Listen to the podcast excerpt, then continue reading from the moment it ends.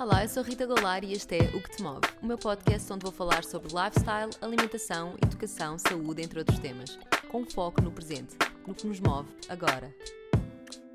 Bem-vindos à temporada 2 do O Que Te Move. A minha convidada de hoje é a Kátia Curica. A Kátia é mãe, empreendedora, tem um percurso académico incrível e é fundadora de duas marcas de sucesso. Olá, Kátia, bem-vinda, muito obrigada. Muito, é muito obrigada, eu. Obrigada eu, Rita.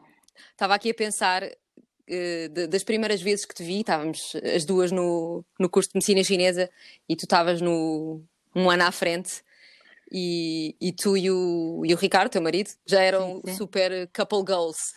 Vocês eram aquele casal super focado, super orientado. E estava-me aqui a questionar quando o teu percurso antes, já tinhas uma licenciatura antes de, de começar o curso de medicina chinesa, certo? Sim.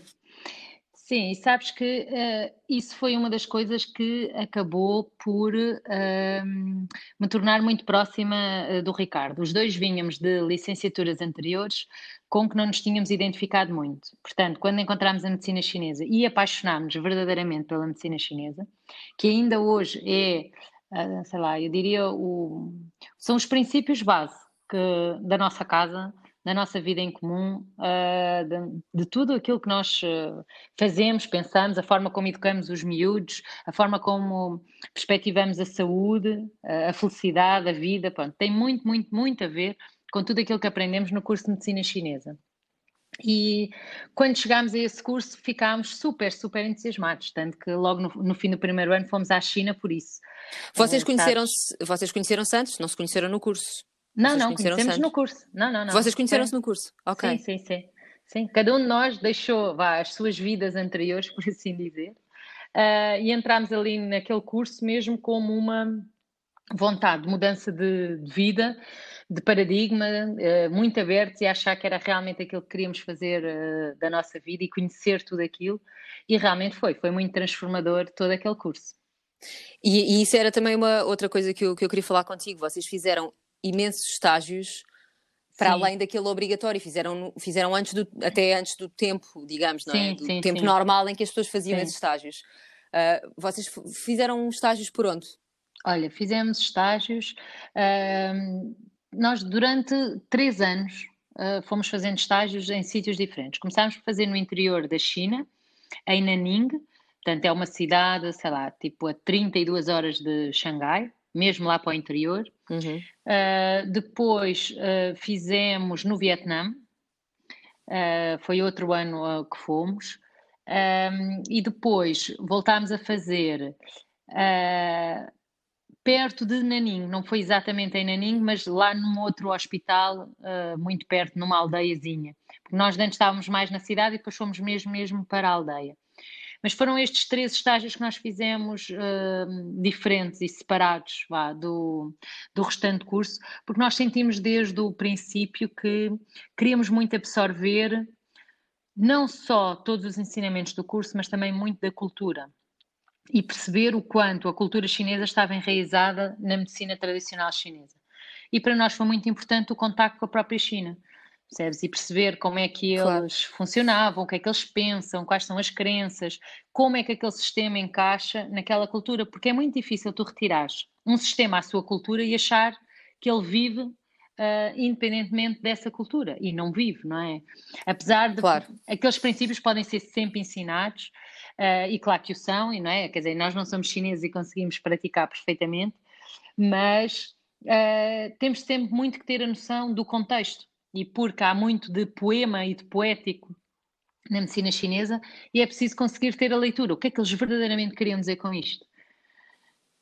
Claro, sem dúvida, o contexto é, é essencial. Uh, e eu acabei por não ter, eu acabei por não fazer esse, esse estágio. Uh, na altura depois acabei por não, por não fazer. E diz-me uma coisa, como é que foi fazer o estágio tão cedo? Vocês fizeram logo no primeiro ano?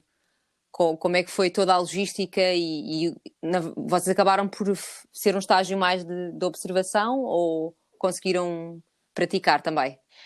Um, eu acho que a prática uh, lá, na China, é uma coisa completamente diferente. E é muito diferente porque Uh, os próprios estudantes são diferentes, portanto, eles têm uma mentalidade de repetição muito, muito exaustiva. E nós não, não é? Nós aqui somos muito mais independentes no sentido em que uh, eu aprendi, uh, eu acho que é assim, vou fazer e começamos logo a ter alguma autonomia. E eles não. Eles é, disseram para fazer assim, eu vou repetir assim seguidas e depois de muita prática repetida, seguida da forma como disseram, eu posso sequer perguntar se tenho uma dúvida, eu posso sequer aceder a questionar alguma coisa ou fazer alguma pergunta. Portanto, é muito diferente de nós. Sim, sem dúvida. O, o, contexto, lá está, o contexto mais é. uma vez é, é, é, é, muito diferente. Muito, muito diferente. E tu vês realmente isso uh, e o que é que nós aprendemos da nossa parte? A coisa mais importante de todas é, há muita coisa que tens que praticar para realmente perceber qual é o ponto, qual é o tipo de sensibilidade, o que é que se quer dizer, o que é que se quer transmitir. E, portanto, há muita coisa da medicina chinesa em que primeiro pratica-se, pratica-se, pratica-se e depois verdadeiramente vai-se ler a base da teoria para conseguir realmente perceber onde é que se queria chegar. E realmente este complemento de que a teoria sem a prática uh, não é nada e que a prática é que te dá uma série de feedbacks para poderes pensar na teoria. E isto é realmente muito giro de ver e de perceber. E depois, claro, os pacientes são completamente diferentes, não é? A forma como as pessoas recorrem lá à medicina chinesa, o tipo de pacientes, tens todo o tipo, não é? Tens agricultores, tens gente do campo, tens executivos, tens mulheres, homens, crianças, idosos, tens realmente uma população muito, muito diversificada, coisa que cá não se encontra tanto, não é? Tipicamente cá. Ainda, encontras... assim, ainda assim já está, já está diferente mas percebo-te. Ah, sim, sim. Sim, uh, sim, claro. E recorrem também de forma natural e como primeiro, como uma primeira instância, não, não como cá, que ainda é. Sim. Tendencialmente sim, as pessoas eu... não recorrem logo à primeira.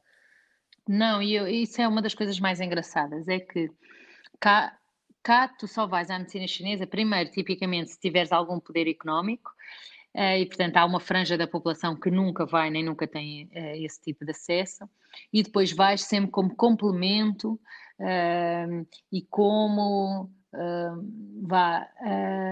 a medicina dita convencional não resolveu este problema e então eu venho para. É, vamos lá tentar a ver se isto funciona. Sim, lá não. Lá funciona de uma forma que eu acho que era aquilo que deveria verdadeiramente acontecer, que é Obviamente não falamos de emergências, não é? Não estamos a falar de um acidente de carro que houve, quer dizer, obviamente isso vai para o hospital normal e é óbvio que não se fala desse tipo de urgências. Mas todo outro tipo de uh, sintomas que sejam coisas de uh, medicina interna, de situações desde eu estou constipado, tenho sinusite, dói-me a barriga, dói-me a cabeça, dói-me as costas, tenho uma dor no joelho, enfim, todas essas coisas a primeira coisa que se vai é ir à medicina chinesa. Portanto, primeiro que tudo, eu vou tentar uma abordagem natural e de restabelecimento uh, da minha saúde, do meu equilíbrio enquanto pessoa. E depois, se isso não resultar, é que então eu passarei a necessitar de um médico. Sim, claro. Estava, então... Claro, claro, eu estava a ouvir e estava aqui a pensar que é é de facto muito difícil. Uh, as pessoas habituaram-se no, no acidente, as pessoas habituaram-se ao, ao imediato, não é? Ao, ao, eu tomo um sim. medicamento e é praticamente imediato. Sim, sim, sim. Eu acho que essa é uma, é, é sem dúvida, um, uma e talvez a mais forte razão. Pois, por outro lado, acho que as pessoas se habituaram a categorizar doenças e a dizer uh, eu, Kátia, tenho a doença X, seja ela qual for. Uh, e não pensar que uh, todas as doenças podem ser desequilíbrios que podem deixar de existir e que, portanto, nessa perspectiva, eu primeiro tenho que tentar restabelecer o meu equilíbrio é? e só se não resultar, então aí sim é que vou dizer que tenho a doença X. Sim, as, as pessoas lidam com doenças e, e, acima de tudo também com os sintomas, é, é, só falam de, dos sintomas, dos sintomas, não, não tentam perceber o, o porquê que o sintoma aconteceu, porquê que o sintoma surgiu, porque é, é um sinal de alarme, as pessoas não o veem como, como tal, deixam, deixam arrastar e vão eliminar aquele sintoma em vez de tentarem perceber o que é que se passa, e, e, não, não ouvem, é. não sentem o seu corpo. É, eu acho que isso acontece em muita coisa. Sabes, eu acho que não é só nesta questão da saúde, eu acho que uh, há muita gente, ainda outro dia ouvia uh, alguém dizer que vivemos num mundo de alienados. E esta expressão muitas vezes traduz realmente a desconexão, não é? Quer dizer, não é que as pessoas tenham algo de diferente de geração para geração. A questão é que, neste momento, temos muitas pessoas muito desconectadas, muito desligadas. É? E desligadas de quê? Muitas vezes desligadas é de si própria, da sua essência, e não conseguem ouvir os sinais. É? Eu, se calhar, uh, estou a educar os meus filhos e não consigo perceber uh, os sinais de como é que eles estão, como é que eles estão a desenvolver, se eles precisam de ajuda em que tipo de ajuda. Se calhar eu, como pessoa, vou todos os dias para o trabalho e se calhar não começo a perceber, ou demoro muito a perceber, que se calhar eu não gosto assim tanto daquele meu trabalho, ou que se calhar gostava de desenvolver outro tipo de coisas. Eh, porque fazemos e fazemos por fazer, fazemos eh, muito em piloto automático uh, e isso faz, traduz um bocadinho esta alienação, não é? Não, não estamos ligados no propósito de exatamente porque é que eu estou a fazer isto. É... Qual é o meu objetivo? Qual é o resultado que eu espero? O que é que eu quero com uma determinada coisa? E então uh, isso faz com que seja abrangente nas diversas áreas, percebes? Não só na saúde. Mas claro que a saúde também é o reflexo disso. E portanto claro. a pessoa pensa: ai que chatice, agora tenho uma dor uh, no joelho, tenho que ir ao médico para deixar de ter esta dor e para me resolver isto. A pessoa não pensa: espera, o que é que esta dor no joelho traduz? O que é que eu andei a fazer? Será que eu tenho estado a alimentar bem? Uh, tenho estado a fortalecer bem uh, os meus joelhos, as minhas articulações, uh, tenho feito reforço muscular, estou a viver uma vida em equilíbrio. Então, como é que isto me surge? Porquê é que me surge? Sim, e, e, e, tem muito a ver com o que tu disseste há bocado, de que há uma, uma, uma grande parte da, da, da comunidade que não tem sequer capacidade financeira, não só para recorrer, mas como não tem capacidade financeira para sequer pensar nisso. Não tem, pois não, não tem como claro. sequer pensar em eu, eu não gosto deste trabalho, ou eu preferia não estar neste trabalho, ou eu vou tentar outra coisa. Não, não há capacidade sequer, não há possibilidade de sequer pensar nisso, porque isso não se não há, essa, essa questão não é uma não é, não é sequer uma hipótese, não é? Então as pessoas vivem o dia a dia só. Eu sim. acho que é um bocado, também é um sim, bocado mas, isso. Sim, mas nós poderíamos pensar que esta alienação existiria e existiria até mais nas classes mais baixas, que seriam aquelas que têm menos hipótese, mas não é um facto, Rita. Um, e é engraçado que um, isto é transversal. Portanto, sim, sim, tens... eu concordo contigo. Sim, concordo sim. contigo. É completamente transversal. Tu, uh, isto é uma coisa que passa, vem, vem da educação, uh, vem da ausência de valores de comunidade que nós deixamos de conseguir estabelecer vem de todas estas mudanças de paradigma uh, em que nós passamos a ser uh, a geração de que pode tudo. Não é? Repara, se calhar na geração dos nossos pais era uma geração que nem liberdade tinha. É? E que, portanto, teve que conquistar essa liberdade. Portanto, ainda foram gerações que tinham muitas conquistas por fazer. Nós não. Uh, nós, era-nos dito, era, vocês são a geração que tem tudo. Porquê? porque não passávamos fome, efetivamente, não passávamos frio. Portanto, eu estou aqui a falar da grande maioria, não é? Claro.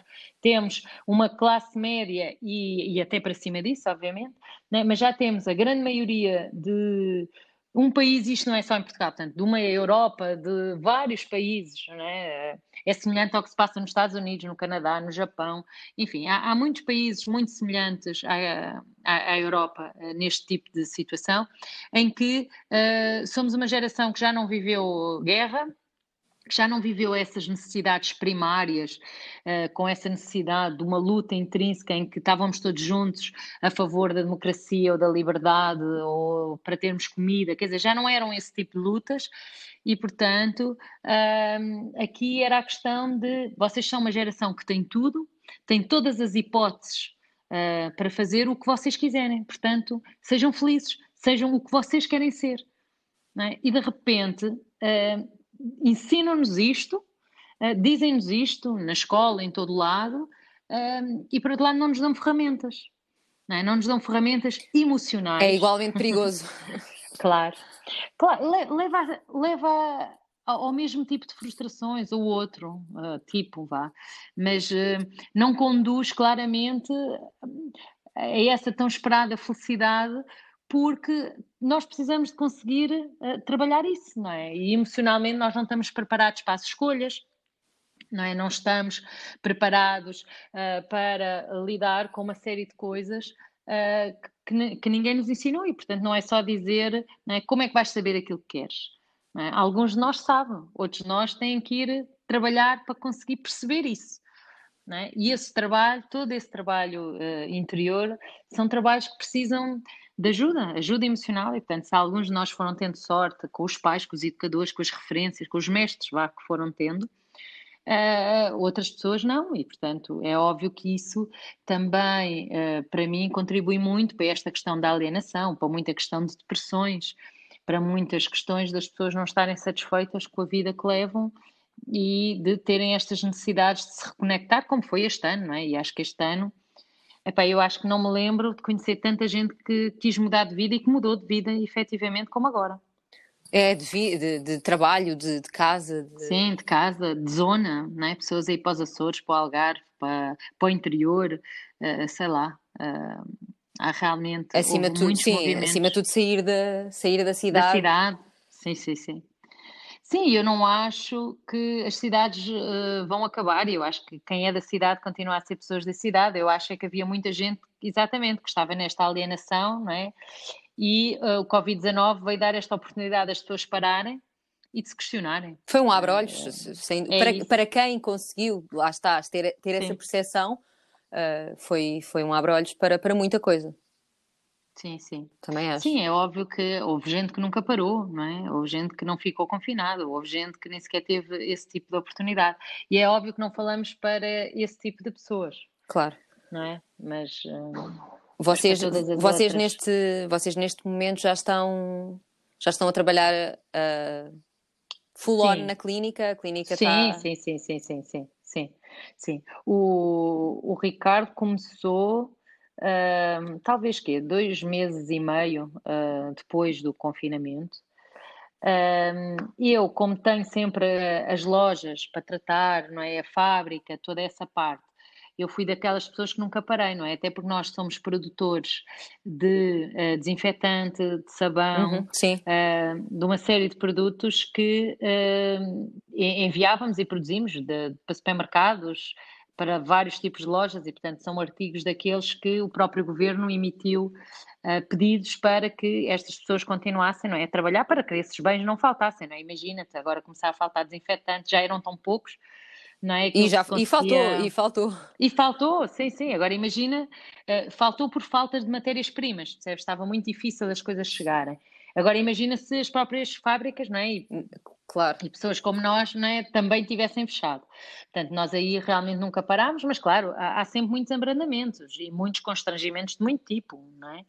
Uh, não só pelas equipas, mas por isso, é? as matérias-primas que não chegam, uh, os transportes que ficam parados, quer dizer, uh, pronto, uma série de coisas. Sim, tiveste de lidar com, com imensas, imensos imprevistos. Sim, mas sim, opa, foram imensos. Quer dizer, este ano foi um ano. Uh, sabes que eu tinha a sensação de me olhar ao espelho e pensar que estava a ficar com o cabelo todo branco, de semana a semana visível. Estás a ver? claro. Uh, portanto, se eu tinha esta percepção é porque realmente senti um acelerar uh, das preocupações, das novidades. Portanto, eu tive que em muito pouco tempo, não é? adaptar-me e fazer muita coisa diferente que não estava habituada, que nem eram as minhas funções, portanto, uma série de coisas que, pronto, que tens que corresponder. E é óbvio que isso é super exigente, e é óbvio que a pessoa sente, epá, passou só um ano, não pode. Isto foram dois ou três uh, enfiados aqui em meia dúzia de meses. Mas o certo é que eu acho que as pessoas se adaptam sempre, e eu acho que aquilo que é sempre difícil de lidar é sempre com as pessoas. A bem e a mal, percebes? É as eventuais perdas, uh, o, eventualmente como é que tu falas, como é que tu transmites segurança numa altura de insegurança, como é que tu lidas com as pessoas de forma geral é sempre é verdade, é verdade. O, mais, o mais desafiante. Porque o resto, pronto, olha, depois o resto é tudo se faz, não é? E resolver problemas, pá, olha, é o nosso dia a dia. Não eram exatamente uns, eram outros e pronto, mas Faz, faz parte do, do faz deal. Parte, sim, faz parte. Sim, uh, sim, vamos, eu... só voltar, vamos só voltar aqui um, uns aninhos atrás, na nossa sim, conversa. Força, força, força. Ia-te perguntar, quando é, que, quando é que surgiu a clínica? depois de terminarem a licenciatura, surgiu sim. primeiro a clínica, só depois é que surgiu a Organi, foi uma coisa sim. Em, sim, sim. em simultâneo? Foi, foi, quase em simultâneo, mas não bem. Portanto, nós quando estávamos uh, no último ano, começámos a trabalhar num sítio em Oeiras, que nos convidou, e começámos uh, aos pouquinhos, uh, primeiro com massagens, depois quando tivemos o, uh, o diploma começámos verdadeiramente a trabalhar e aí começou a surgir muito a ideia, especialmente ao Ricardo, de que queria ter um sítio um, muito à maneira dele, tanto que fosse um espaço que refletisse realmente o que ele queria fazer, da forma como ele queria fazer. Uh, e foi aí que surgiu a clínica, e foi aí que começámos os dois a trabalhar na clínica, e depois foram-se juntando mais pessoas uh, da escola, não é? Pessoas com quem a gente estava bem e que ia conhecendo. E no ano a seguir, uh, a termos a clínica, comecei a pensar neste projeto com a minha irmã, de criarmos as lojas. Uh, e, e, achámos sempre que não tínhamos filhos, não é? Portanto, que tudo isso era compatível e a nossa ideia era uh, conciliarmos isso. A minha irmã, na altura, exercia arquitetura, que é o curso dela, e portanto a ideia seria uh, ela fazer arquitetura como eu fazia medicina chinesa e em part-time gerimos uh, uma loja, que a nossa ideia era só isso, era ter uma única loja uh, de cosméticos bio. A primeira portanto, foi no Chiado, certo? Sim, sim, sim. Que ainda existe. Existe, existe. Ao pé existe. Do, do Instituto Macrobiótico. Sim, exatamente na mesma localização, é a mesma sim. loja. Epá, e ela, eu vivia ali. Ela, o ateliê dela era uh, na Baixa.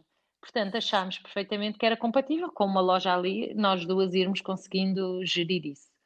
Claro que depois já sabes, não é? A vida tem sempre outros planos que tu na altura não imaginas e ainda bem, porque se calhar também às vezes uh, os planos são tão assustadores que mais vale a pessoa não saber e ir porque senão não arriscas. Sim, porque repara, se me dissessem não é, que íamos ter uh, o número de lojas, o número de clientes, não é, à partida, quando estás a começar, isso é sempre uma coisa muito assustadora. Não é? Mas uh, porque pensas, como é que eu vou lidar com esse número de pessoas e como é que vais sentir que consegues corresponder? Uh, claro que são passo a passo, portanto. Porque conforme, a marca, conforme a marca vai Sim. evoluindo, tu evoluís em, Também, simultâneo e o negócio sim. evolui. Sim, por isso é que tu nunca imaginas exatamente como é que é o futuro, porque tu não te imaginas como é que eu vou conseguir chegar lá e fazer. Calma, tu vais aprender essas ferramentas, uh, mas claro. vais ter que passar por isso, vais ter que ser tu a aprender uh, e, portanto, não é uma coisa que se consiga imaginar assim tão facilmente.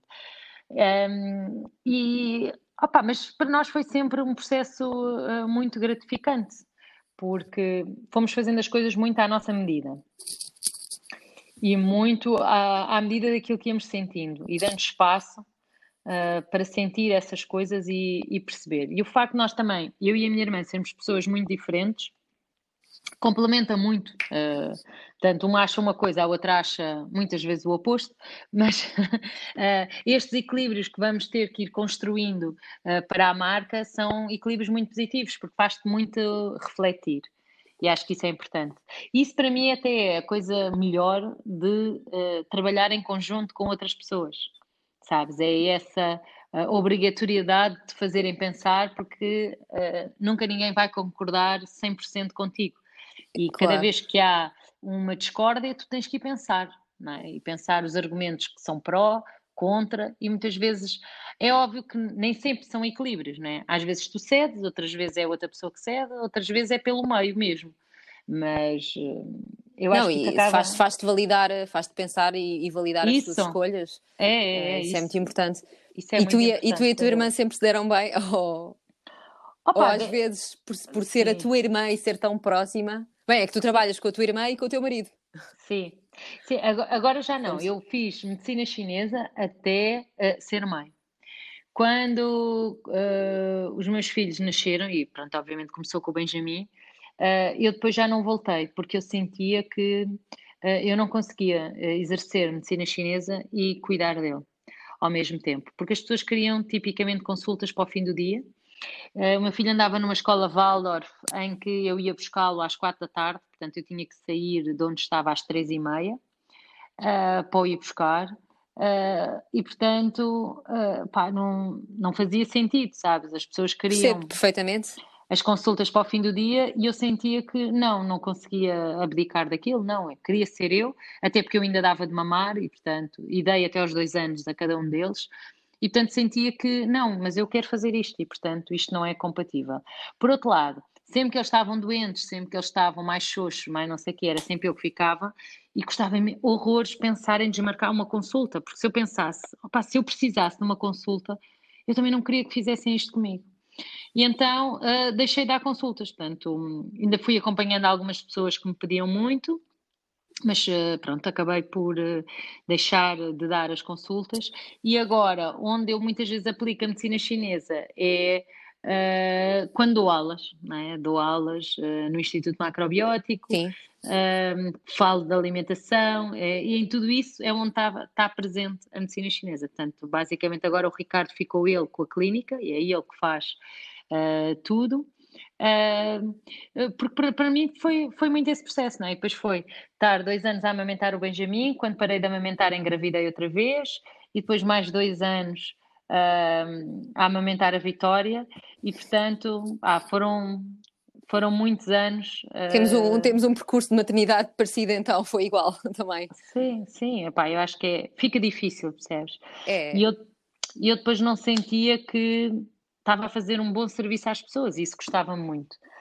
E claro, as consultas depois são muito exigentes, sei lá, às vezes aparece num caso que tu sentes, é pá, que precisa de um acompanhamento especial, mais dedicação, uh, pá, e tu sentes que não tens isso, ou uh, que tens que fazer esta escolha, não é? Eu agora queria estar com os meus filhos, queria me dedicar a eles e, por outro lado, esta pessoa precisa de mim. E, epá, isso é, e, porque, torna... e porque, acima de tudo, o que eu, o que eu sentia na medicina chinesa e durante o tempo que, que trabalhei e dei consultas é que as pessoas criam um vínculo muito especial contigo. Sim, e é sim, contigo. Sim.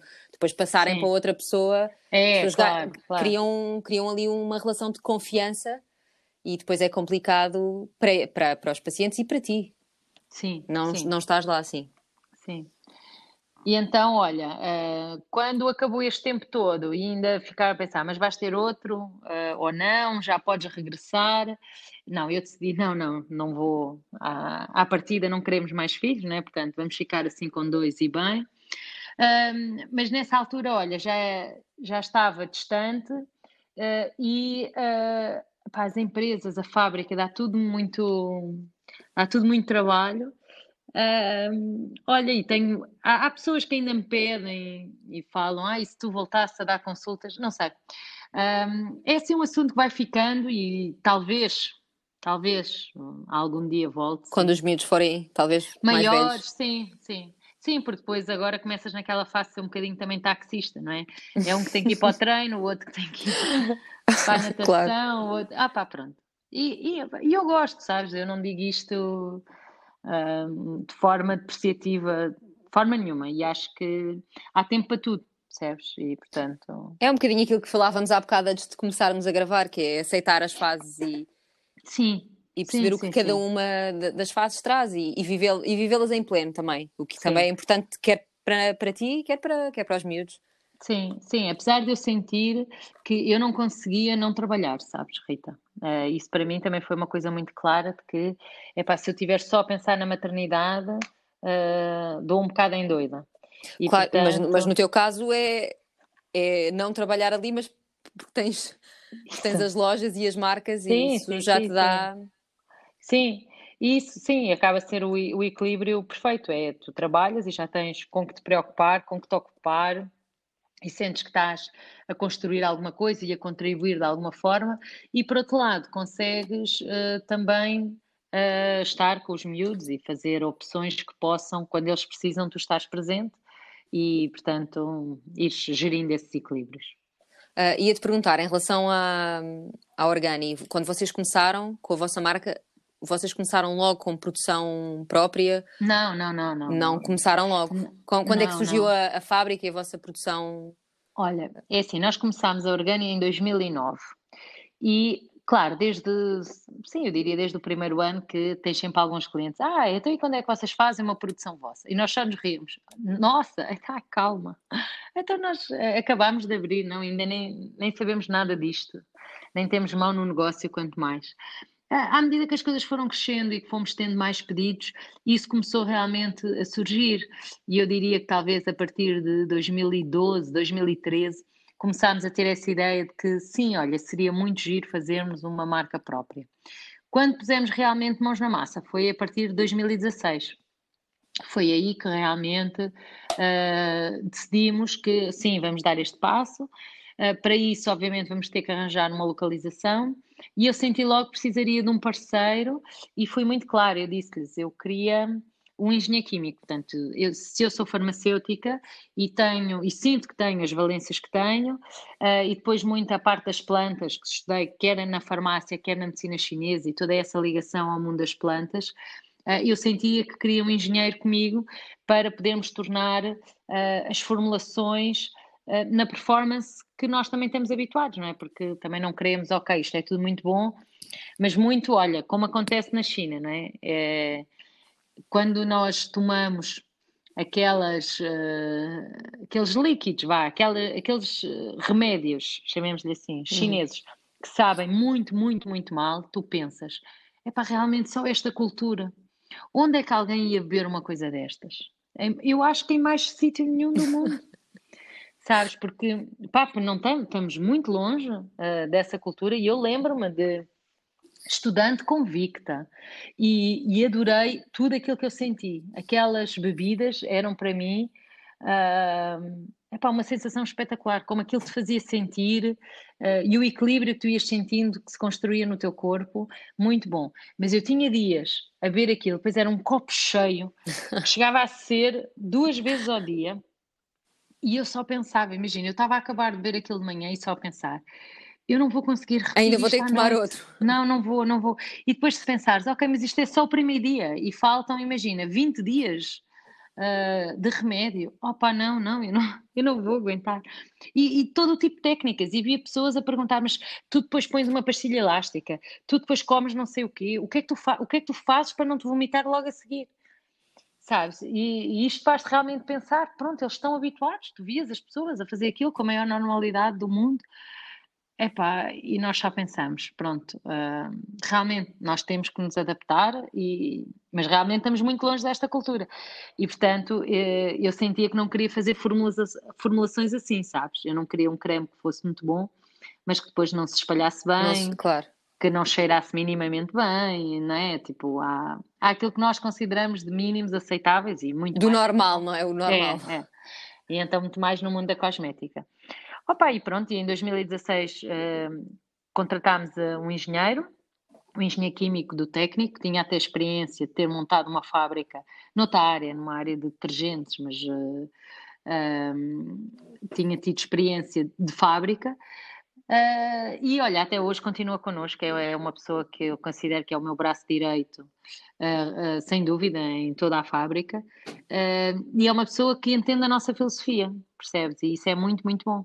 É uma pessoa que dá valor àquilo que é biológico, ele também consome, também usa, muito adepto do desperdício zero, e portanto, essa consciência é uma coisa que não tivemos que ensinar, e isso é espetacular.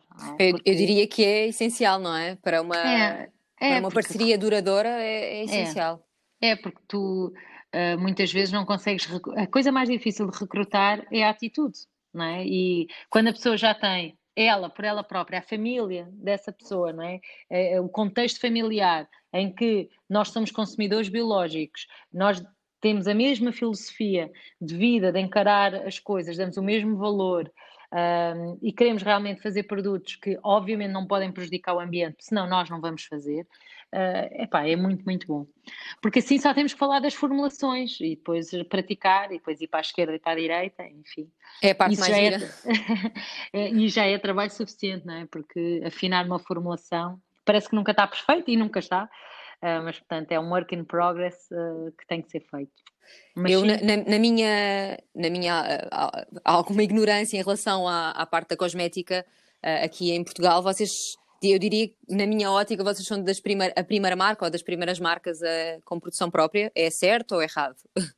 É, é, certo, é certo. Repara, é, há okay. algumas marcas. é assim, Portugal não é uh, um país com muita fábrica de cosmética, ok? Portanto, nós não somos tipicamente produtores de muitas marcas, não somos. Temos algumas fábricas, não é? Como, sei lá, a saboaria da Aquebrito e, portanto, tínhamos assim uma ou outra, mas são poucas, portanto, estamos a falar assim de meia dúzia. Uh, temos uma fábrica uh, que sempre fez cosméticos bio já há algum tempo, mas faz para outras marcas uh, no estrangeiro, portanto, era basicamente uma fábrica que faz alguns produtos para algumas marcas. Agora, assim, uma marca a ter uma fábrica própria em cosmética biológica, eu acho que somos mesmo a primeira. Era essa a minha, era essa a minha ideia, queria confirmar contigo, porque era exatamente isso que eu pensava. Vocês, quando a vossa marca surgiu, foi, foi um boom, foi. Vocês tinham Sim. não só todo, todo o branding, todo. Lá está a cultura por trás, porque a, a marca vive muito do. Isto é, já tinha até falado nisso no podcast. A, mar, a marca vive muito do lifestyle e tu tens de viver esse lifestyle. E é, e é o que vocês fazem, não é? É, é um bocado aquele practice what you preach, e é mesmo sim. verdade, vocês são, são esses, vocês têm esses valores. Sim, isso depois sim, foi, foi nós... muito importante para a marca, para a marca voar. Sim, para nós eu acho que uh, é uma identificação fácil uh, e, e, para nós, repara, muitas vezes é quando nos fazem a pergunta, não é? Como é que sabes se isso encaixa ou não na marca? E, e, isso para nós é tudo muito fácil, porque a marca é realmente o reflexo uh, dos valores que nós temos. Uh, e portanto, isso não é difícil porque é aquilo que tu acreditas e é aquilo que tu fazes no teu dia a dia. Tu vens a minha casa, a da minha irmã, qualquer uma, mesmo nos nossos pais, porque entretanto já mudaram tudo e mais alguma coisa para nos poder acolher quando, quando os visitamos e os netos e tudo isso. E portanto agora já é toda uma coisa de família, mas uh, nós só vamos a, a mercados bio nós só somos consumidores de produtos bio. É raríssimo haver algum produto que não seja bio na, nas nossas casas. Um, somos realmente preocupados com a saúde e com este equilíbrio da natureza, com o equilíbrio uh, de nós próprios. Portanto, um, é, é, é, tudo, sabes? É toda, toda essa filosofia é aquilo que nós vivemos e aquilo que nós uh, praticamos. Longe de mim estar a dizer que somos perfeitos, porque não, porque não, e porque tu estás sempre a encontrar erros e pontos de melhoria e coisas onde achas que uh, podemos ir melhor. Agora, a nossa perspectiva e a forma como nós fazemos é sempre essa, é sempre a procurar o equilíbrio uh, de nós na natureza, de nós na nossa saúde e, portanto, tentar ter o menor impacto possível uh, ambiental. Isso, claro, e, e, vocês sentem que, estão a ser verdadeiros com, com as vossas convicções e isso faz estarem em, no equilíbrio. É. No equilíbrio é, permanente. É claro, é claro que de vez em quando ainda temos filhos que adoecem. E é uma ah, pena, isso... mas temos. Mas isso, mas... isso é viver. Eh, sim, isso é viver, sim. não é? É, é isso, é isso, porque o, uh, o próprio equilíbrio implica uh, não ser estático, não é? E portanto, às vezes estás Exato. mais para um lado, outras vezes estás mais para o outro. Mas uh, para nós, uh, opa, e para mim é um, é um ponto maravilhoso, sabes? Eu, eu vou uma vez por ano ao médico, vou ao pediatra, levo os meus dois filhos.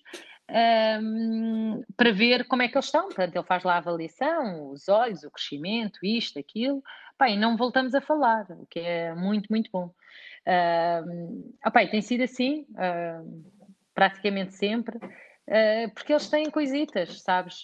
Têm assim umas pequenas gripes ou constipações, uma virose. É, aqueles, aqueles viroses da escola, isso é, inevitável, mas sim. depois lá está, é a forma como tu, sim, sim. Como tu abordas não, isso. É, é, não temos precisado consultar médico nenhum, conseguimos tratá-lo com as nossas mesinhas e com uh, as plantas de medicina chinesa. Um, e portanto nós sentimos que eles conseguem realmente recuperar uh, o equilíbrio, estás a ver? É tal coisa. De, opa, e o meu filho vai agora fazer 9 anos, uh, a Vivi tem 5 uh, e o meu sobrinho tem 5. Opa, e conseguimos perfeitamente viver assim. Quando olhas e vês pessoas em que vão não sei quantas vezes ao médico. Aliás, eu lembro-me, nos primeiros anos, a minha contabilista ligava-me todos os anos a dizer: Kátia, faltam aqui despesas e eu, faltam despesas? Sim, sim. Olha, não tens pediatra, eh, não tens medicamentos, não tens fraldas, não tens leites, é que isso tudo entra para o IRS. pois. E nós tínhamos que dizer, pois não temos nada disso, mas não temos mesmo. Então não, nós não vamos ao claro. pediatra, não, não, não damos medicamentos. Eh, as fraldas são reutilizáveis de pano, portanto não vai haver hum, fraldas de compra. E leites é da maminha, portanto não há nada disso. E portanto tu vês uh, o ar de espanto da contabilista a pensar, mas a sério?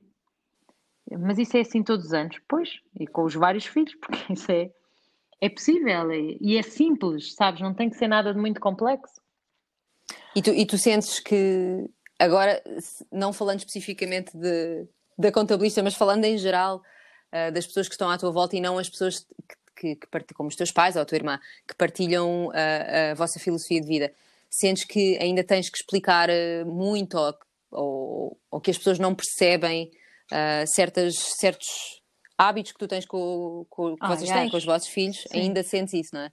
Sim, sim, sinto e mais, mesmo que as pessoas percebam, porque é óbvio que uh, muita gente já chega a nós e de alguma forma já espera isso, sabes? Espera claro. que, ok, aquilo que eu vou ouvir ou perguntar ou, ou perceber não é exatamente o convencional.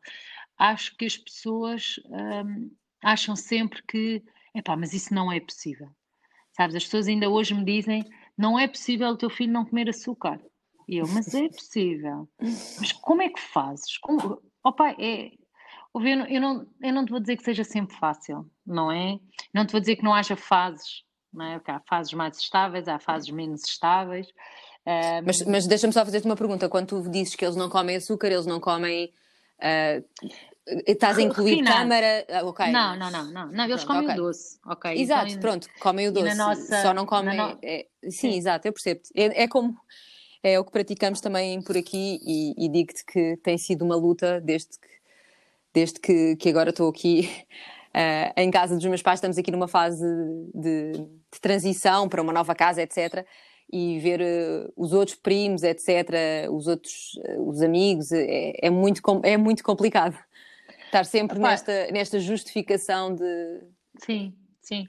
Eu acho que epá, não, é, é, tal coisa, nunca nada é perfeito e depois é assim, o perfil dos miúdos também é todo diferente, não é? Portanto, a, a, forma como tu respondes a um pode não ser a forma como tu respondes a outro e, e, tudo isso. É assim, dentro da família eu acho que toda a gente já percebeu e porque os miúdos pequeninos praticam todos isto. Portanto, acho que por esse lado é mais fácil. E, portanto, nós fomos uh, sendo muito restritas uh, e, portanto, conseguimos ir impondo isso. Uh, é para, para os outros, é sempre mais complicado e é o convívio, não é? E o meu filho, todos eles uh, perguntam, mas porquê? Porquê é que eu não posso? E quando é que eu vou poder? E quando eu lhe digo nunca, ui, isso, essa resposta mata logo ali. Tipo, ai, nem pensar uh, não pode ser assim e tal. E depois às vezes tens coisas como, sei lá, quando eles chateiam connosco e dizem, uh, quando eu tiver idade vais ver, vou comer todo o açúcar do mundo, vou comer bifes todos os dias, ou sei lá, respondem coisas assim. Eu, eu ainda não estou nessa, nessa fase, ah, mas, sim. Mas, com, sim, mas, sim. Eu, mas eu também... Uh, eu, eu, eu deixo-os experimentar dentro de, de escolhas mais menos, menos, ou seja, menos graves, dou-lhes alguma, sim, sim. alguma hipótese de escolha que já foi previamente escolhida por mim, não sei se me estou a fazer entender, sim. mas, mas dou-lhes alguma hipótese de, de experimentarem. Uh, até... que... E, e, e, espero, que isso, espero que isso lhes dê depois a oportunidade de perceber o que é que uma coisa faz no corpo e o que é que a outra faz no corpo. Ah, uh, eu, vamos eu ver. Sei, Pois é, é isso, é isso. Eu ia dizer isso. Olha, eu não sei como é que reage, porque eu acho que isso vai depender muito, muito do feitio uh, de cada criança. Uh, eu sinto é que eu não os privo propriamente de nada, porque, primeiro, se eles querem comer, eles podem comer praticamente quase tudo, e eu digo quase porque nunca é tudo, mas quase tudo, desde que o produto tenha qualidade, seja biológico, seja com todas as condições uh, pré-aprovadas por mim, eles podem provar praticamente e comer praticamente de tudo. Há coisas que eles não podem e, e, e que são básicas o porquê que não podem, não é? Quer dizer, uh, quando entramos uh, no mundo da comida processada, repara, eu às vezes até me pergunto: é, então, mas qualquer indivíduo chega ali, uh, junta uma série de químicos, chama aquilo comida e não tem que provar nada a ninguém e põe aquilo a vender e é comida? Porque é que uns cheetos são comida? O que é que aquilo tem de.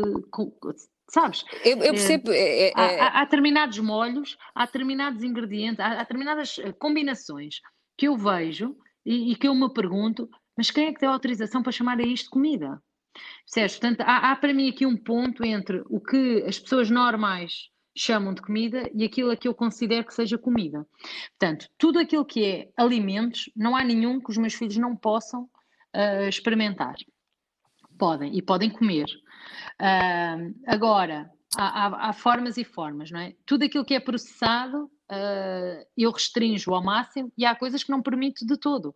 Não é? Sei lá, gomas, eu, marshmallows, completamente elásticas. Estou totalmente, estou totalmente uh, de acordo contigo. E... Tudo aquilo que contém açúcar branco, ou açúcar amarelo, ou, ou açúcar mascavado, glucose, e, e muito menos, pronto, e depois muito menos esse Afins. tipo de coisas.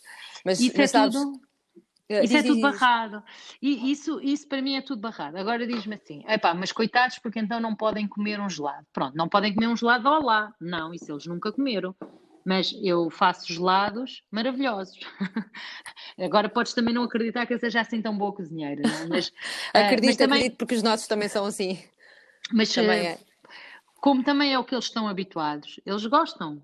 É? E apreciam, e depois às vezes quando até me dizem, pá, mas hoje queria mesmo era dois, está bem, comes dois, sabes? Também não, sabes? Não é por aí, está tudo bem. Eu quando vão aos avós, tipo, olha, ele comeu uh, dois gelados, porque diz, está bem, se faz, faz tudo parte. Mas eu, eu, faço muitas dessas coisas, não é? Eu faço bolos, mousses, sobremesas de todo o tipo. Uh, eu não sinto que eles realmente uh, tenham essa falta. Muitas vezes é de ver os outros. É, olha, e, e, isso é o que eu te até, ia, até ia comentar contigo que esta, esta semana tive aqui um episódio em que, em que o Romeu me perguntou o que é que era uma Orel e porquê, e porquê que os primos comiam Oreos. E então o que eu fiz foi, uh, disse-lhe assim, olha, sabes o que é que a mamã usa para fazer umas bolachas? E disse-lhe, a mamã usa um bocadinho de açúcar de coco, ou umas tâmaras, ou até uma batata doce, pode uhum. usar um bocadinho de cacau, etc. Pronto. Isto são, são ingredientes normais, alimentos de verdade. Agora vamos aqui. Então peguei num pacote que estava aqui, um pacote de, de Oreos e li-lhes os ingredientes. E perguntei, especialmente à Violeta, que já tem uma, uma, uma, capacidade diferente, se ela conhecia, se ela sabia o que, é que eram aquelas coisas. E ela ficou a olhar para mim e disse: Não, eu não sei o que é que é nada do que, está, que tu estás a dizer. Não, não percebo nada, não, não são alimentos. E acho que, que, que, eles conseguiram perceber. E essa é uma regra que eu tenho para tudo também, que é, ok, queres uma coisa, estamos, imagina, tendencialmente também compramos praticamente tudo biológico. Imagina que vamos ao celeiro ou assim, e eles querem uma coisa, eu vou-lhes ler. Olha, e, e, mesmo no celeiro, ou seja, ter, ser biológico não significa que não tenha ingredientes. Pois não, pois não. Atenção. E repara, Sim, e, sim. Eu, eu li-lhes exatamente: olha, queres isto? Imagina isto, ok, vamos pegar no pacote. Olha, querida, isto, isto por exemplo tem óleo de palma. Ok, não vai acontecer ou explique-lhes o porquê, ou há aqui um ingrediente que eu nem sequer sei o que é. A partir do momento em que eu leio um, rótulo e não sabemos o que é que é uma coisa, não é um ingrediente mesmo, não é um alimento, então não vamos levar, porque nós não sabemos o que isto é e não vamos pôr isso no nosso corpo. E eu tenho tentado fazer esse tipo de, de exercício com eles e eu acho que acho que eles conseguem perceber. Eu também acho, eu também acho e também sinto exatamente o mesmo. E ainda outro dia estávamos num supermercado biológico uh, com eles dois, eu estava com a minha mãe porque a minha mãe pediu-nos para ir dizer-lhe algumas das coisas onde ela tinha dúvidas, fomos com ela e os meus filhos, claro, doidos como sempre, e quero levar mais isto e quero levar mais aquilo e não sei o quê. E eles vinham e diziam, oh mãe, lê lá os ingredientes uh, a ver se pode. Posso ser este ou tem que ser aquele. Ou... E, e reparem, em quase todas as categorias, nós muitas vezes tínhamos era que escolher, não é? Uh, este pão não podes, mas este podes, não é? Uh, estão aqui queijos que a gente não usa, mas olha, está aqui um queijo de caju que a gente pode uh, levar. É, uh, arranjar a opção, arranjar uma opção, yeah, porque. E yeah, eu, eu disse-lhe, e eu, eu disse-lhe à. Depois, na, na, sequência da conversa dos Oreos, veio a conversa dos Kit Kats e dos chocolates. E disse olha, fofa, quando a mamãe te dá uma tâmara com um bocadinho de, de chocolate preto ou cacau à volta ou o que for, não te sabe muito bem. Então, pronto, é, há, sempre, há sempre uma opção ao, a este. Claro, sim, sim. Este junk food, não é? Sim, sim, sim, sim. E, por exemplo, uma das coisas que eu pedi na escola foi para a escola ter, porque se calhar haveria mais meninos, e, e é um facto que mais comem, uh, os chocolates da Casa do Bosque. Uhum, chocolates de alfarroba, uh, que, com açúcar de coco, que eles realmente podem comer, e é ótimo, porque assim o Benjamin sente que pode ir ao bar uh, e ele compra uh, ele isso. e, e, acaba por ter essa experiência que também sim, é, sim, é tão sim, gira, não é? Poder ir é. comprar qualquer coisa. É, eles têm disso, têm bolachas e têm uh, aquelas bolinhas de milho insufláveis, biológicas também, só com sal. Tem algumas bolachas que ele também pode comer. Uh, e uh, no verão, quando põem uh, os gelados de Olá, põem lá sempre uma caixa de bioices. Claro. Portanto, são os gelados da finestra, sim, feitos sim. só de fruta, que eles ficam todos satisfeitos por ir buscar. Portanto, epá, eu acho que há sempre alternativas e há sempre hipóteses. Agora, Sim, para mim, e, e... Pá, é uma convicção inabalável, sabes? Não, não era para mim negociável. Eu, eu até hiperventilo, sabes? Falta-me o ar. Eu nem, nem consigo imaginar porque e, e, as pessoas às vezes, e mesmo a minha mãe diz-me assim: ai filha, mas tu és tão obcecada com isso. E eu, oh mãe, não é questão de ser obcecada, é como é que eu mantenho a saúde dos meus filhos se eles puderem comer esse tipo de coisas? Ensina-me isso. Isso é uma ciência que eu desconheço. Portanto, nós conseguimos manter a saúde e eles evitarem todos os medicamentos, estar doentes, tudo isso, porque realmente trabalhamos com comida real, com comida verdadeira, é? em que a base do intestino deles está bem uh, alimentada e, portanto, consegue fortalecer todo o sistema imunitário. Mas sem isso, uh, eu não sei como. Uh, agora, sim, pá, é, acaba sempre a ser muito restritivo, porque depois é o leite que não bebe, não é? É o iogurte que não come, é o queijo é e tudo, que é, não pode. É tudo, é tudo diferente, mas não. lá está mas também vale só... a pena. Completamente, completamente. Sem, sem sombra de dúvida. sem sombra de dúvida. Pá, e acho que eles se vão habituando sabes? Mesmo com as perguntas, com tudo, eh, eu acho que eles depois sentirem uh, que têm energia, que não estão doentes, uh, e depois porque acabam a ter tudo, sabes? Porque se é assim, ah, os miúdos não gostam de nada. Não, gostam. Gostam e acabam a comer um monte de coisas que eles gostam, portanto, não é por aí. É, eu acho que é, é dar-lhes as ferramentas para que eles percebam e sintam e tenham essa consciência de que falávamos ao início, ter essa consciência corporal que que quanto mais cedo for ensinada, melhor. Quanto, quanto mais cedo eles perceberem. Sim, sim. Um, e a, agora, ia-te perguntar, em relação à, à Organi, foi, foi, a, foi essa paixão e essa vontade que, que tiveste. E a Uni surgiu há, há uns dois anos, um ano? Eh, sim, olha, surgiu em 2016, portanto vai há quatro okay. anos, mas são quatro anos em que, sim, se calhar eventualmente, imagina, os primeiros dois não são visíveis, não é? Tipo, tu estás a trabalhar, a trabalhar, mas nada aparece no mercado, chamamos-lhe assim. É? Exato. É? Portanto, até aparecer verdadeiramente, uh, sim, demora sempre uh, mais tempo. E, por, e porquê é que surgiu, uh, é que surgiu a, a Uni como uma marca diferente e, e porquê é que... Olha, Porquê é que não, não foi uma continuação sabes, da, da, da Organi? Da Organi. Olha, um bocado porque é assim, a Organi surge como uma loja multimarca, em que nós trazemos as marcas que nós mais gostamos e aquelas em que nós consideramos que têm um bom produto uh, aliado a uma história que nós podemos confiar. Portanto, nós não trazemos um, marcas grandes que fazem o convencional e vêm também fazer o biológico. Portanto, nós não, não, não queremos entrar por esse mundo, porque quando tu estás a querer fazer as duas coisas, enfim, pode haver muita contaminação de coisas que nós não queremos. Portanto, nós temos que gostar dos produtos, mas também gostar da filosofia que está por trás uh, da marca. E quando pensamos em fazer marca própria, pensamos sempre em nós queremos desenvolver uh, produtos que sejam portugueses, pensados obviamente por nós que somos portugueses, mas também para, adaptados ao nosso tipo de pele, uh, adaptados ao nosso tipo de cabelo, sempre mais úmido, não é? Somos, temos muito mar à volta e isso acaba sempre a contaminar um bocadinho mais uh, a nossa pele e o nosso cabelo com umidade e, portanto, temos mais pele oleosa, cabelo oleoso, coisas assim, e, portanto, nós queríamos fazer produtos que viessem e acrescentassem realmente alguma coisa nesse tipo de peles um, mais portuguesas, uh, mas também utilizando produtos uh, portugueses e a desenvolver produtores pá, que façam coisas uh, que muitas vezes acabam a não ter grande mercado porque são desconhecidas. E, portanto, aproveitar realmente aqui os nossos recursos que temos.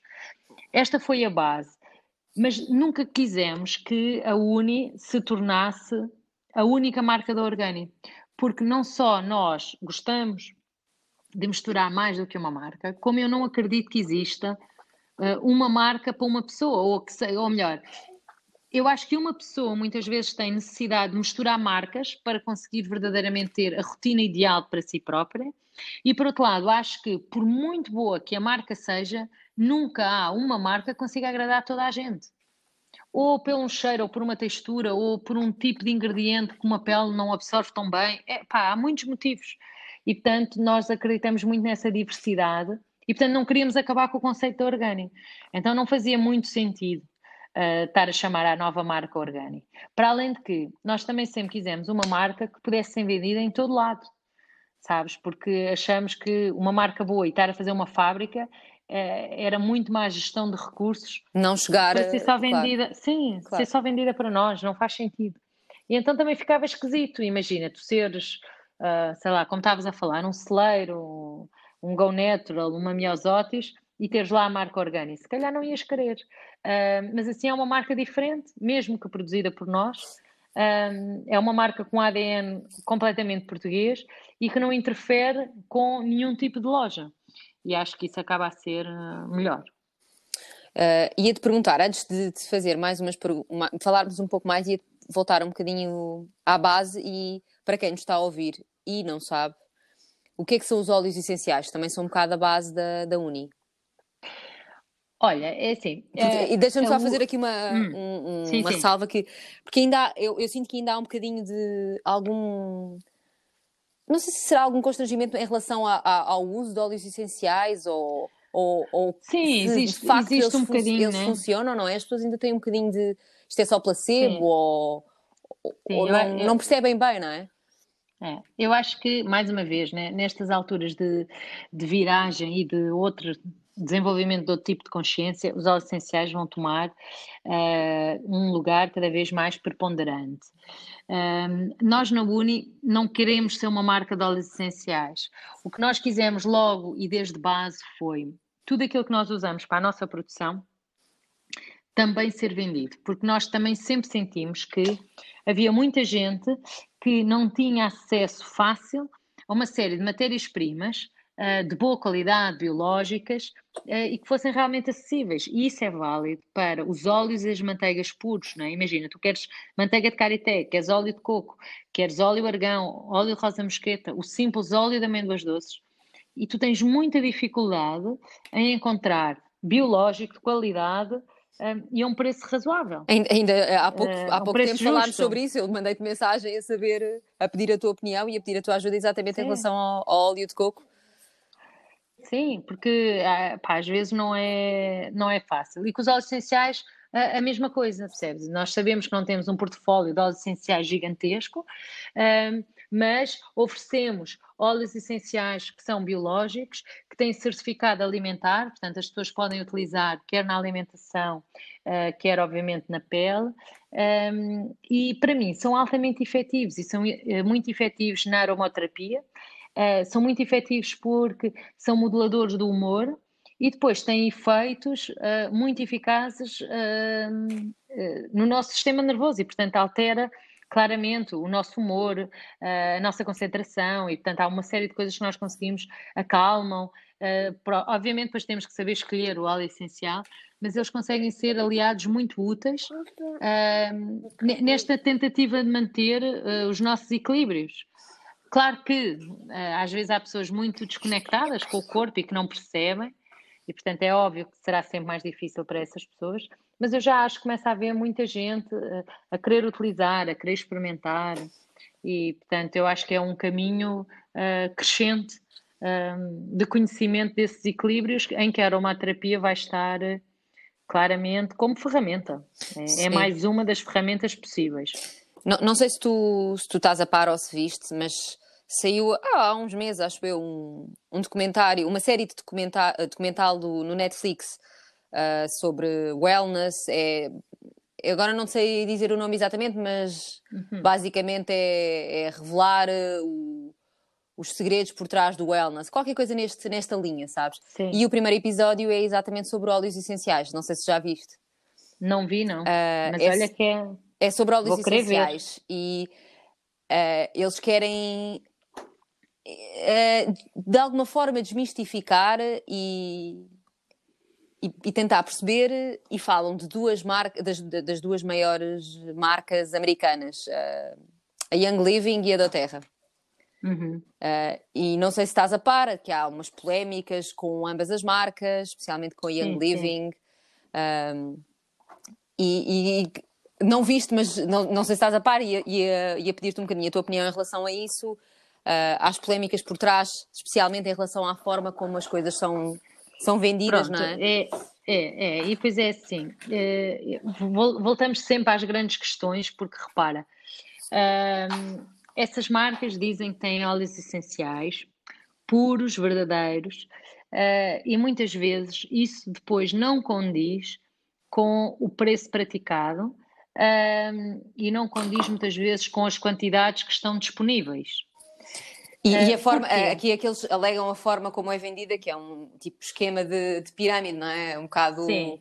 Sim, São... independente, mas repara, independentemente na forma, não é? Porque aí uh, já estamos a falar de uh, modelos de consumo Sim. e possibilidades que são dadas neste nosso mundo capitalista. Que, enfim, há, há, muitas limitações de todo o, o, tipo e género, e repara, eu acho que nós não, não vivemos num modelo económico fechado exatamente por isso, porque cada vez mais nós encontramos uh, falhas uh, a esse sistema e eu acho que o ser humano é sempre uh, perspicaz e trabalhador e portanto eu acho que novas formas vão surgir que vão tentar debelar essas falhas que nós vamos encontrando. E com as diversas crises que nós vamos tendo, isso também são passos que vão sendo dados nessa direção. Agora, verdadeiramente com a produção uh, e com a qualidade uh, do, do, conteúdo que lá está, não é? Nós temos várias questões que são logo levantadas. Uma é o facto de estas marcas falam de que têm óleos essenciais, não é? Mas não há nenhuma, não tem nenhum certificado que ateste isso, ok? E eu acho que aqui verdadeiramente seria uma grande mais-valia. Porquê? Porque tu podes ter óleos essenciais naturais, isto é, óleos essenciais que são realmente provenientes das plantas, são a essência da planta. E para isso acontecer, tem que cumprir umas determinadas regras de produção para que realmente seja esse conteúdo, o conteúdo retirado das plantas. Tipicamente por destilação, em que, uh, portanto, se colocam as plantas uh, com, em contacto com a água e é o vapor, portanto, põe-se ao lume e é este vapor da água que vai arrastar esta parte da essência da planta, que depois é levada lá por umas tubagens, não é? E quando arrefece, passa do estado de vapor outra vez ao estado líquido e quando cai este líquido, forma duas fases. Uma, um hidrolato ou uma água floral e por cima o tal óleo essencial ou a essência da planta. Portanto, há aqui, obviamente, nuances na produção, claro que sim, mas isto é trabalhar com as plantas reais, portanto, sejam flores, caules, folhas, raízes, o que seja da planta, frutos, uh, e tirar-lhe este óleo essencial. Outra coisa é nós vendermos dentro de um pacotinho, exatamente igual, tudo bonitinho, uh, e chamar aquilo óleo essencial na mesma e depois ser uh, o aroma do óleo essencial, isto é, ser um produto de síntese, um produto de laboratório, em que uh, vai cheirar mais ou menos ao mesmo do que o óleo essencial. Mas, repara, o óleo essencial é um ingrediente muito, muito rico, porque este, este óleo essencial da planta são milhares de compostos juntos. E são milhares de compostos que nós não conseguimos identificar. Nós, se calhar, conseguimos identificar 20 ou 30 mas são milhares os ingredientes que ali estão, num só. E portanto, imagina, se eu consigo identificar 10 e estão lá 100, há 90 que eu não estou a, querer, a conseguir identificar. Se eu não okay. estou a conseguir identificar, eu quando vou para o laboratório vou fazer com os 10 que eu conheço. Portanto, o aroma, ao cheiro da pessoa menos uh, treinada, não é? É uh, uma é igual, igual. Portanto, aquilo é o mesmo produto, mas não é. Percebes? E depois, os efeitos que nós queremos a nível benéficos do corpo não são os mesmos. A aromaterapia não funciona só por causa daquele cheiro. Funciona por toda aquela complexidade de moléculas que se vão ligar aos nossos receptores. Ok? E portanto, aqui uh, é preciso distinguir verdadeiramente isto. E portanto, quando tu não dizes que tens um óleo essencial biológico, uh, e dizes só que é um óleo essencial, tu ficas sempre na dúvida. Eu, então, eles, eles, eles, alegam... respeitaram este processo. É, eles, eles, eu, eu, pelo que eu tive pelo que eu li, eles alegam, uma das marcas alega que é Uh, criou um conceito de first grade ou qualquer coisa, eu já não, já não sei precisar. Sim, sim, sim. Uh, claro, e, e, patenteou, eu, eu e patenteou isso uh, em, em, patenteou e vende como sendo o, o óleo essencial orgânico mais puro do mundo. Sim, sim. Claro. Vende como eu, tal. Eu, eu, percebo, eu percebo. E eles, e tens muitas marcas hoje em dia a autocertificarem-se, isto é, sim. é, a criarem certificações só para elas próprias, não é? é dizer que não, não, mas o meu produto é o mais fantástico. Mas se sou eu a dizer de mim própria, claro, eu para mim sou sempre o melhor do mundo.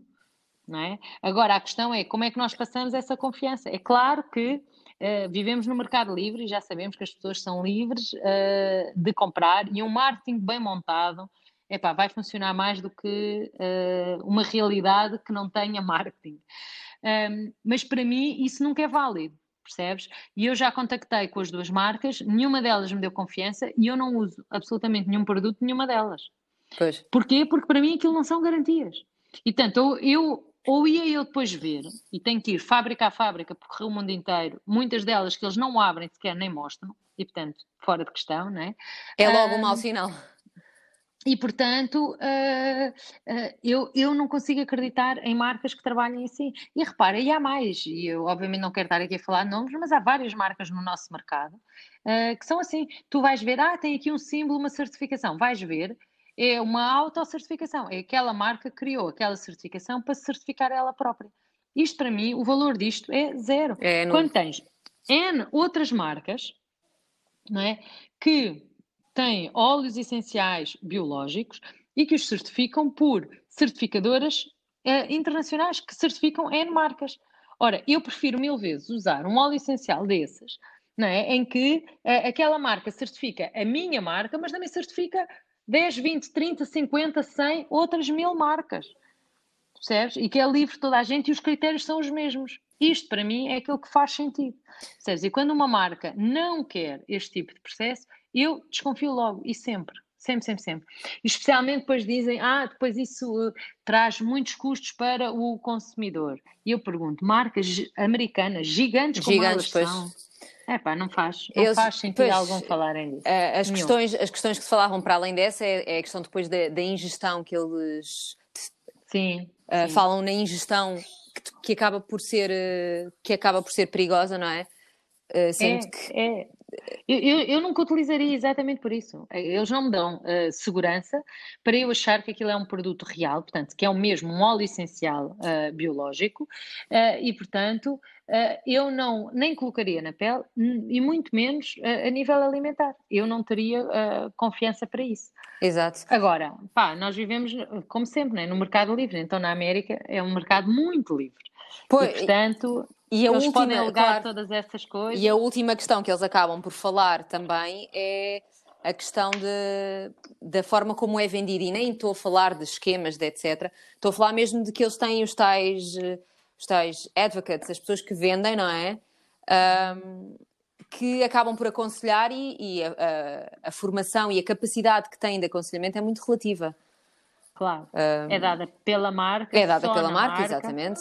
Não sim, sim. Portanto... Com formação muito, muito forte, toda muito quase, é, pá, é quase como se fosse uma seita. Exato, e, e o intuito de estar a falar uh, uh, sobre isto contigo é, é um bocadinho também credibilizar uh, o, o poder e, a, e, e, os benefícios dos óleos essenciais, porque Sim, sem dúvida. E acho que são coisas completamente separadas. Uma Exato. coisa é estarmos a falar do que é que são e dos benefícios dos óleos essenciais. Outra coisa é estar a falar o que é que as marcas fazem com essa informação e com esse know-how, não é? Exato. É uma coisa é, completamente é só, diferente. É só mais a questão de que as marcas, este estilo de marcas e este, estes brandings chegam a...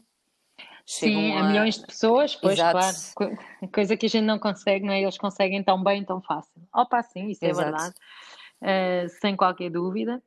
E, e outra das coisas que eu sinto muito é que uh, muitas vezes as pessoas até podem ter uma má experiência e depois afastam-se dos óleos essenciais uh, sem perceber que tiveram uma má experiência foi com uma marca específica e que isso não quer dizer que não vá ter uma boa experiência com outras marcas.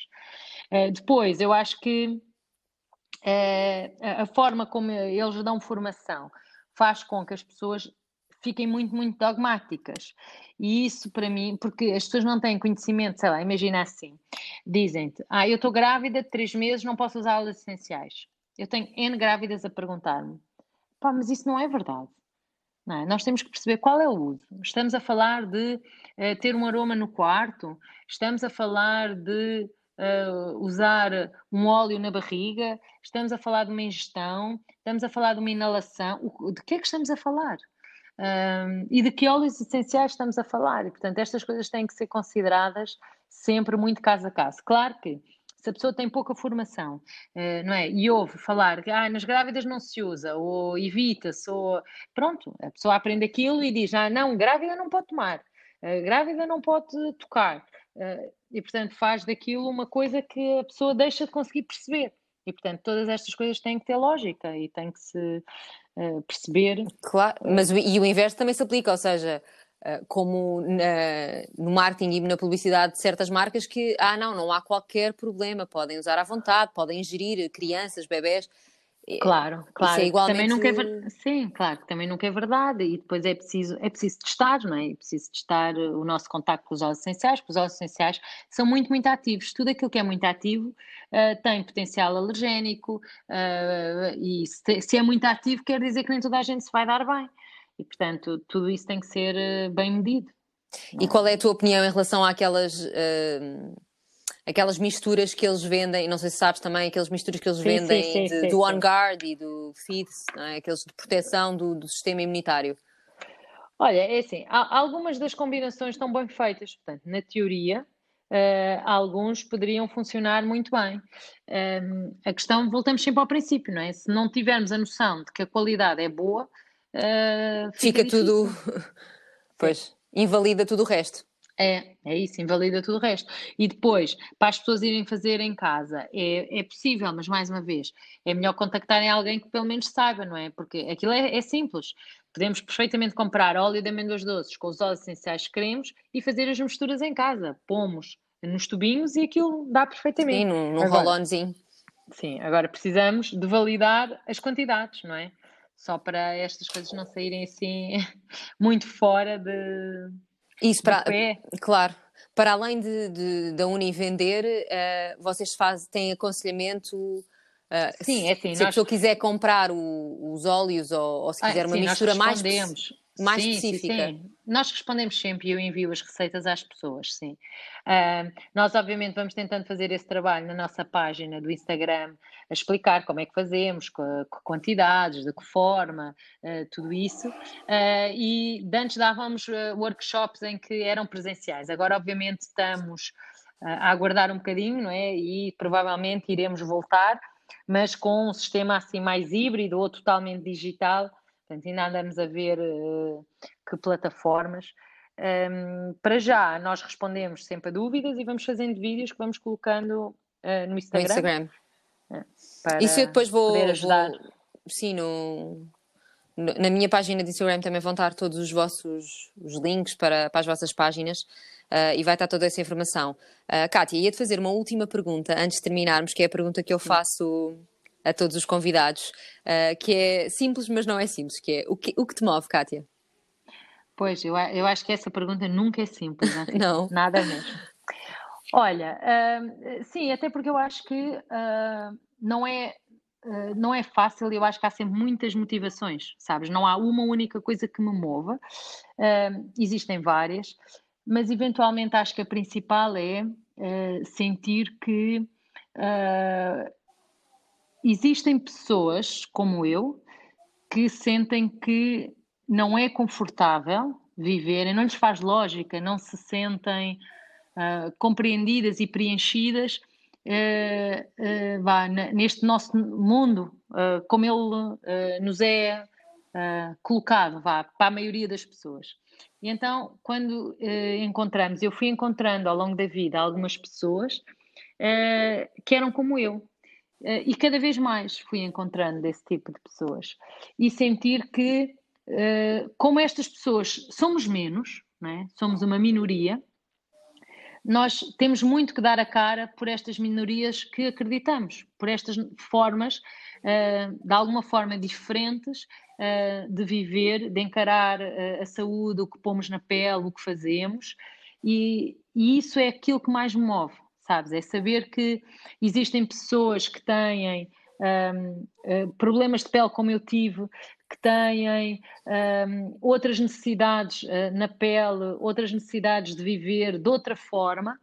Um, e que muitas vezes não sabem onde se dirigir, muitas vezes ficam sem coragem por achar que uh, estão a pensar errado, que sentem qualquer coisa, mas que não, uh, não é bem aquilo, que nunca encontraram. E o meu objetivo é só ajudar essas pessoas, sabes? É poder realmente usar aquela que tem sido a minha experiência para promover as pessoas de conseguirem pensar e conseguirem encontrar e ter coragem para ter um estilo de vida uh, e usar produtos, todos eles mais naturais, uh, sem problemas, e saber que são efetivos e que nós conseguimos viver e resolver todo o nosso tipo de problemas uh, com eles. E isso é verdadeiramente o que me move. E, e, e tão importante que é.